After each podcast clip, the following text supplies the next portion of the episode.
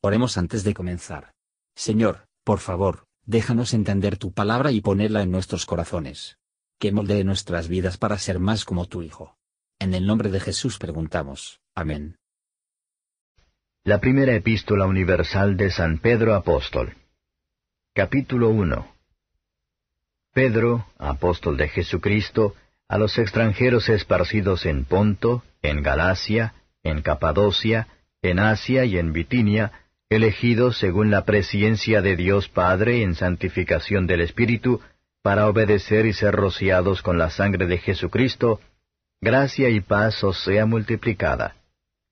Bendito el Dios y Padre de nuestro Señor Jesucristo, que según su grande misericordia nos ha regenerado en esperanza viva por la resurrección de Jesucristo de los muertos, para una herencia incorruptible y que no puede contaminarse, ni marchitarse, reservada en los cielos para nosotros, que somos guardados en la virtud de Dios por fe, para alcanzar la salud que está aparejada para ser manifestada en el postrimero tiempo. En lo cual vosotros os alegráis, estando al presente un poco de tiempo afligidos en diversas tentaciones, si es necesario, para que la prueba de vuestra fe, mucho más preciosa que el oro, el cual perece, bien que sea probado con fuego, sea hallada en alabanza, gloria y honra cuando Jesucristo fuere manifestado, al cual, no habiendo visto, le amáis, en el cual creyendo, aunque al presente no lo veáis, os alegráis con gozo inefable y glorificado, obteniendo el fin de vuestra fe, que es la salud de vuestras almas.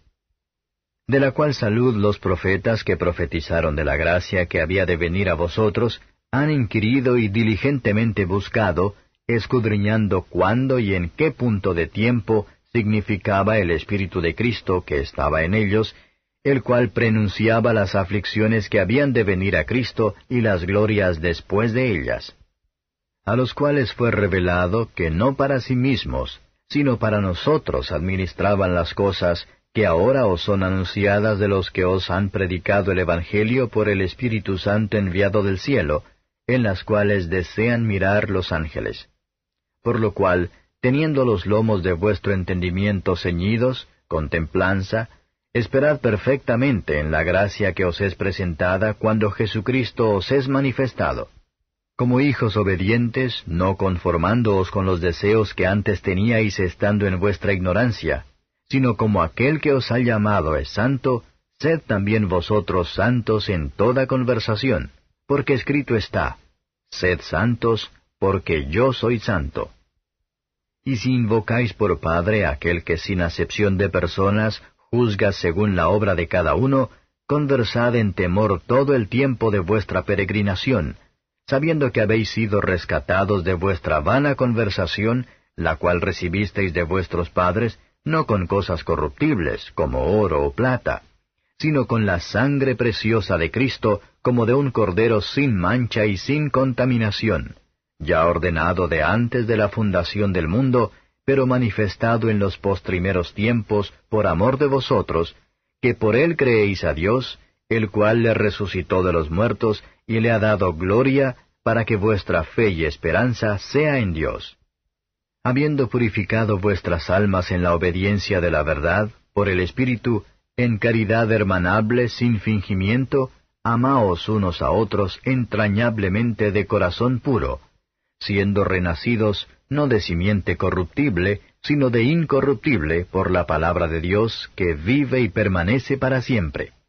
Porque toda carne es como la hierba, y toda la gloria del hombre como la flor de la hierba.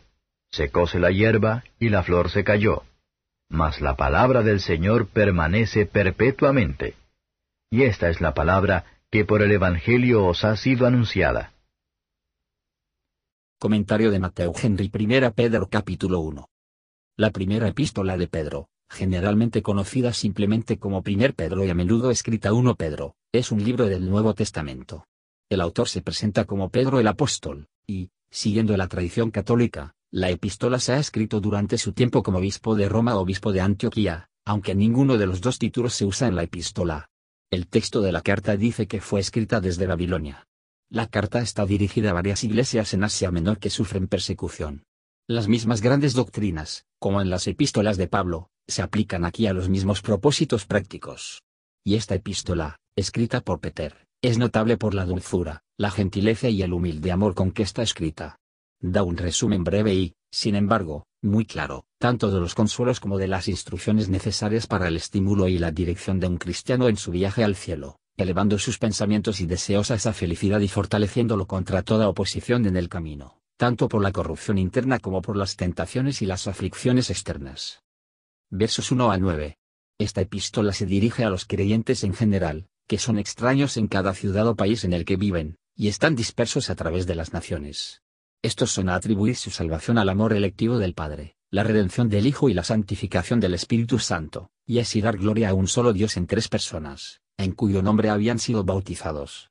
Esperanza, en palabras del mundo, se refiere solo a un bien incierto, por todas las esperanzas mundanas se tambalean, construidas sobre la arena, y las esperanzas de los mundanos del cielo son conjeturas ciegas y sin fundamento.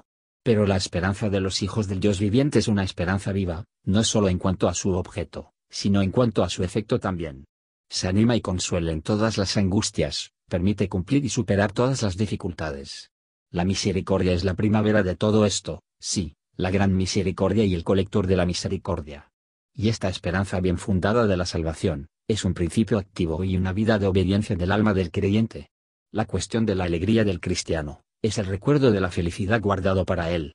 Es incorruptible, que no puede llegar a nada, es una finca que no se puede gastar. También sin mancilla, esto significa su pureza y perfección. Y es incorruptible, no es a veces más o menos agradable, pero siempre el mismo, todavía como propia. Todas las posesiones aquí están manchadas de defectos y fallas, siendo algo es querer, casas justas tienen preocupaciones tristes volando sobre los tejados dorados y enmaderadas, camas y mesas llenas, son a menudo con cuerpos enfermos y estómagos inquietos. Todas las posesiones están manchadas con el pecado, ya sea en conseguir o en su uso. ¿Qué tan preparado estamos para convertir las cosas que poseemos en ocasiones instrumentos de pecado, y pensar que no hay libertad o deleite en su uso, sin abusar de ellas? Posesiones mundanas son inciertos y pronto pasarán, al igual que las flores y las plantas del campo. Eso debe ser de la mayor valía, que os está guardada en el lugar más alto y mejor, en el cielo. Felices los que tienen el corazón el Espíritu Santo ponen esta herencia. Dios no solo da a su pueblo la gracia, pero los conserva la gloria. Cada creyente tiene siempre algo que él en gran medida puede gozar, debe mostrarse en el semblante y conducta. El Señor no aflige, sin embargo, su amor sabio a menudo nombra ensayos agudos, para mostrar a su pueblo de sus corazones, y hacer de ellos buenos en la vejez. Oro no aumenta por ensayo al fuego, se vuelve menos, pero la fe se hace firme, y se multiplica, por problemas y aflicciones. Oro debe perecer al fin, y solo se puede comprar las cosas que perecen, mientras que la prueba de la fe se puede encontrar a la alabanza, la honra, la gloria. Dije que concilia esto nosotros presentar aflicciones. Busque entonces creer excelencia de Cristo en sí mismo, y su amor para con nosotros. Esto va a encender un fuego en el corazón, tales como le hará aumentar en un sacrificio de amor a Él, y la gloria de Dios y nuestra propia felicidad son tan unidos, que si buscamos con sinceridad la que ahora, alcanzaremos la otra cuando el alma ya no estará sujeto a la maldad. La certeza de esta esperanza es como si los creyentes ya habían recibido. Versos 10 a 12. Jesucristo fue el tema principal de los estudios de los profetas. Su investigación sobre los sufrimientos de Cristo y las glorias después, daría lugar a una vista de todo el Evangelio, la suma de lo cual es, que Cristo Jesús fue entregado por nuestras transgresiones, y resucitado para nuestra justificación. Dios se complace en responder a nuestras necesidades en vez de nuestras peticiones. La doctrina de los profetas y de los apóstoles, exactamente de acuerdo, como procedentes del mismo Espíritu de Dios. El Evangelio es el ministerio del Espíritu, su éxito depende de su funcionamiento y la bendición. Veamos entonces busquemos diligentemente esas escrituras que contienen las doctrinas de la salvación versos 13 a 16. A medida que el viajero, el corredor, el guerrero, y el trabajador, se reunieron en sus vestidos largos y sueltos, que podrían estar listos en sus negocios, así que hacen los cristianos por sus mentes y afectos. Ser sobrios, y vigilantes contra todos los peligros espirituales y enemigos, y sea moderado en todas las conductas. Ser prudentes en la opinión, así como en la práctica, y humilde en su juicio de ustedes mismos. Una confianza sólida y perfecta en la gracia de Dios, es conforme con lo posible nuestro deber. La santidad es el deseo y el deber de todo cristiano. Tiene que ser en todos los asuntos, en todas las condiciones, y hacia todas las personas. En especial, debemos velar y orar en contra de los pecados a los que estamos inclinados. La palabra escrita de Dios es la regla más segura de la vida de un cristiano, y por esta regla se nos manda ser santos todos los sentidos. Dios hace a los santos a quien salva. Versos 17 a 25. Santa confianza en Dios como Padre, y terrible miedo de Él como un juez, de acuerdo entre sí, y considerar a Dios siempre como juez, lo hace querido para nosotros como un Padre. Si los creyentes hacen el mal, Dios los visitará con correcciones. Entonces, Vamos a los cristianos no dudan de la fidelidad de Dios a sus promesas, ni dar paso a esclavizar temor a su ira, pero vamos a ellos reverencian su santidad. El profesor valiente está indefenso, y Satanás lo lleva cautivos a su voluntad. El profesor desalentado no tiene corazón para acogerse a sus ventajas, y es fácilmente llevado a rendirse. El precio pagado por la redención del hombre era la preciosa sangre de Cristo. No solo malvado abiertamente, pero la conversación no rentable es muy peligroso aunque puede declararse personalizado. Es una locura para resolver, voy a vivir y morir de tal manera, porque mis padres lo hicieron. Dios tenía propósitos de favor especial hacia su pueblo, mucho antes de que se manifieste tal gracia a ellos. Pero la claridad de la luz, los soportes de la fe, el poder de las ordenanzas, son todos mucho mayor, ya que Cristo vino a la tierra, de lo que eran antes. El consuelo es que el ser por la fe hizo uno con Cristo, su gloria presente es una garantía de que donde está también lo seremos. Juan 14 versos 3. El alma debe ser purificada, antes de que pueda renunciar a sus propios deseos e indulgencias. Y la palabra de Dios sembrada en el corazón por el Espíritu Santo, es una forma de vida espiritual, revolviendo hasta nuestro deber, trabajando un cambio total en las disposiciones y afectos del alma, hasta que se trae la vida eterna. En contraste con la excelencia del hombre espiritual renovada, como nacer de nuevo, observe la vanidad del hombre natural. En su vida y en su caída, que es como la hierba, flor de la hierba, que pronto se marchita y muere lejos. Debemos escuchar, y así recibir y el amor, el santo, palabra viva, y en lugar de arriesgar todo, la perderá, y debemos desterrar todas las otras cosas del lugar, debido a la misma.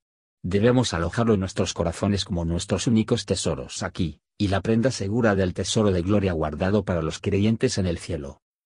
Gracias por escuchar y si te gustó esto, suscríbete y considera darle me gusta a mi página de Facebook y únete a mi grupo Jesús Answers Prayer.